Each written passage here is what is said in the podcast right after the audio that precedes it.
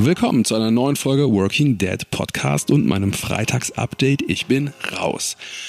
Kurz vor dem Wochenende möchte ich mit dir genau eine Sache teilen, mich diese Tage zum Nachdenken, zum Staunen oder zum Lachen gebracht hat. Ein Gedanke, ein Erlebnis, eine Begegnung, thematisch irgendwo zwischen Job und Familie. Und heute geht es um den zweiten Lockdown. Los geht's. Ja, diese Woche gibt es ja wirklich eigentlich nur ein Thema, das man in einem Working Dad Podcast thematisieren kann und das ist tatsächlich der zweite Lockdown. Und was damit einhergeht, nämlich, dass die Schulen und Kitas so gut wie zu sind. Klar, es gibt Notfallregelungen und Ausnahmen, aber zumindest für uns in unserer Familie heißt es seit Anfang der Woche, dass die Kids zu Hause sind.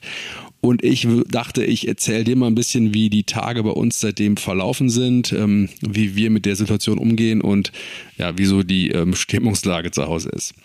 Also gehen wir mal zurück, genau eine Woche äh, vor heute, also letzte Woche Freitag, ähm, kam die Nachricht, dass die ja, Kitas zumachen, beziehungsweise nur noch im Notbetrieb laufen.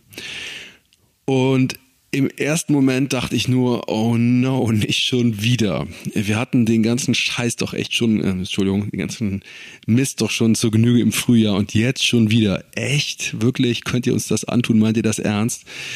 Ähm, was ich schwierig fand, war diese Formulierung, die von der Politik etwas nebulös war. Ne? Ähm, die Betreuung bleibt gewährt, aber bitte nur im Notfall in die Kita kommen.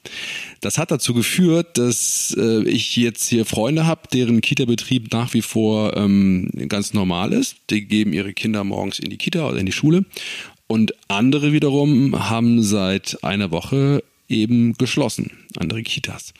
Und die Situation, diese unklare Situation, die hat auch irgendwie dazu geführt, dass ganz Elterndeutschland sich gefühlt in zwei Lager geteilt hat. Und witzigerweise, naja, also witzig war es eigentlich gar nicht. Jedenfalls, äh, Claudia und ich haben genau diese beiden unterschiedlichen Lager zu Hause repräsentiert. Wir waren nämlich sofort unterschiedlicher Meinung, ähm, ob wir jetzt ein Notfall sind oder nicht. Ich war der Meinung, klar, wir sind auf jeden Fall Notfall. Ja, wir arbeiten zusammen beide locker 70 bis 80 Stunden die Woche. Wir haben ein Kleinkind und ein Kita-Kind zu Hause.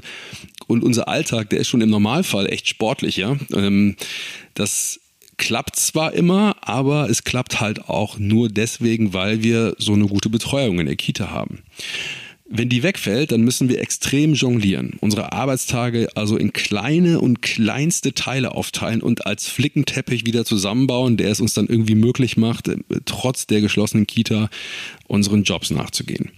Für mich kam es also überhaupt nicht in Frage, die Kita zu entlasten. Die Kita soll bitteschön uns entlasten. Soweit äh, jedenfalls mein erster Impuls letzte Woche Freitag, als die Nachricht reinkam. So, Claudia hingegen war da etwas, sagen wir mal, solidarischer. Äh, Notfall hat sie ganz klar gesagt, sind Eltern in systemrelevanten Berufen, also Polizei, Medizin, äh, Bildung und so weiter. Und auch wenn es natürlich hart für uns ist, ein Notfall sind wir nicht. So ihre Argumentation.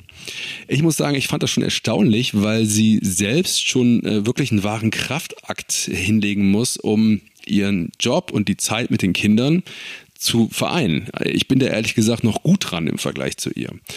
Und gerade sie akzeptiert das mit dem Lockdown. Hä, habe ich gedacht. Naja, so, das war ungefähr unsere Position oder unsere Position ganz, ganz frisch, als die Nachricht eingetroffen ist. Jetzt ist natürlich eine Woche vergangen und die Gemüter sind etwas, wie soll ich sagen, äh, beruhigter und die Meinung auch mittlerweile ein bisschen differenzierter. Ich würde vermutlich immer noch die Kinder abgeben, wenn ich könnte, aber ich muss gestehen, ich sehe selber, dass es für uns ja machbar ist, die Kinder zu Hause zu halten. Nein, es ist nicht leicht und manchmal auch wirklich zum Verzweifeln, aber wir haben eben noch die Kraft und auch die Nerven, das auszuhalten. Viele andere Eltern haben das eben nicht mehr und das kann ich auch gut verstehen. Es ist auch wirklich sehr subjektiv, ob man diesen Notfall für sich in Anspruch nehmen will oder nicht. Und ich glaube, dass es auch keinem zusteht, das für den anderen zu beurteilen. Manchmal sieht es von außen vielleicht so aus, als ob es so leicht ist, aber tatsächlich ist es eben alles andere als das.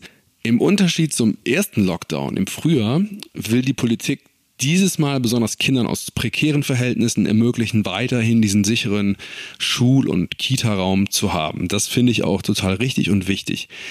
Ich habe aber so ein bisschen das Gefühl, dass die extreme Überforderung der Eltern in der Mitte, also die aus jetzt in Anführungszeichen normalen Verhältnissen kommt, dass diese große Mehrheit eben nicht gesehen wird. Jedenfalls fühlt es sich für mich so an, als denkt die Politik, ja, die kriegen das schon hin irgendwie. Und ich sehe eher, dass genau in dieser breiten Mitte immer mehr Eltern einknicken, also die Nerven verlieren und wirklich kurz vor dem Zusammenbruch stehen. Wir sind noch nicht so weit.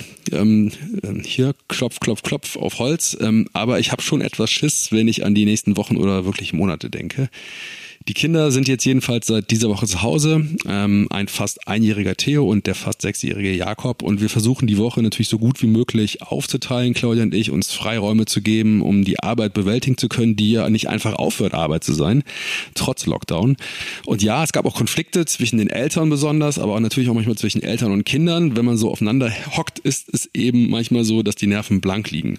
Ist aber gerade auch echt schwer, jetzt an allen Fronten fair und immer belastbar zu bleiben, wenn man halt selber nicht weiß, wie das alles klappen soll. Ein paar Sachen haben wir uns aber sofort klar gemacht. Ähm, die haben wir nämlich im ersten Lockdown gelernt.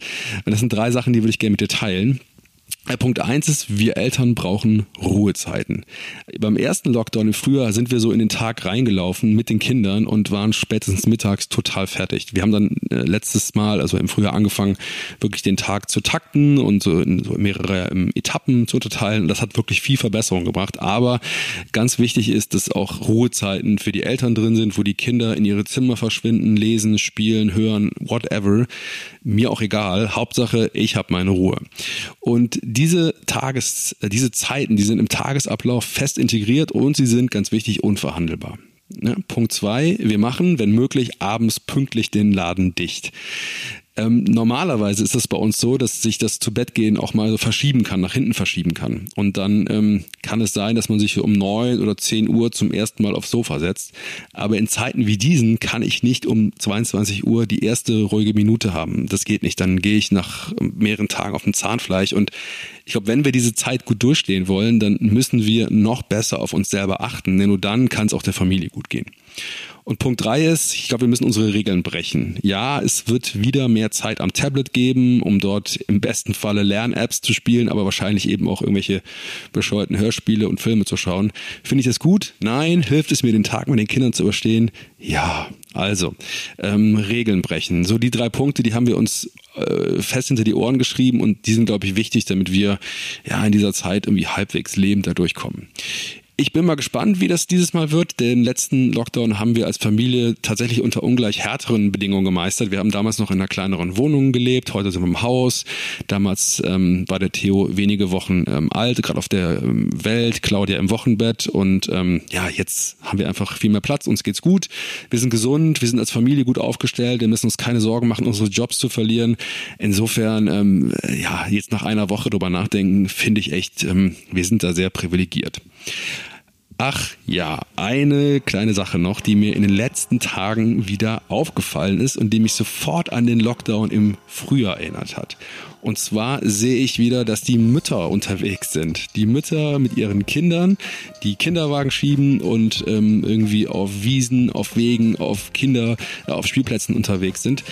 Und von den Papas ist mal wieder keine Spur. Also meine Herren, wir sind jetzt wieder gefragt und wir können das auch. Ja, vielleicht ist jetzt ja wirklich mal die Zeit, wo wir zugegeben zwar unfreiwillig, aber eben Zeit haben, um mit den Kindern ähm, zusammen zu sein. Und dann hat das Ganze ja vielleicht doch noch etwas Gutes an sich. Für diese Woche war es das von mir. Ich bin raus, halte die Ohren steif und versuche das Beste draus zu machen. Was anderes bleibt uns ja doch nicht übrig. Ich sage bis nächste Woche wieder. Mach's gut, bis bald. Tschüss.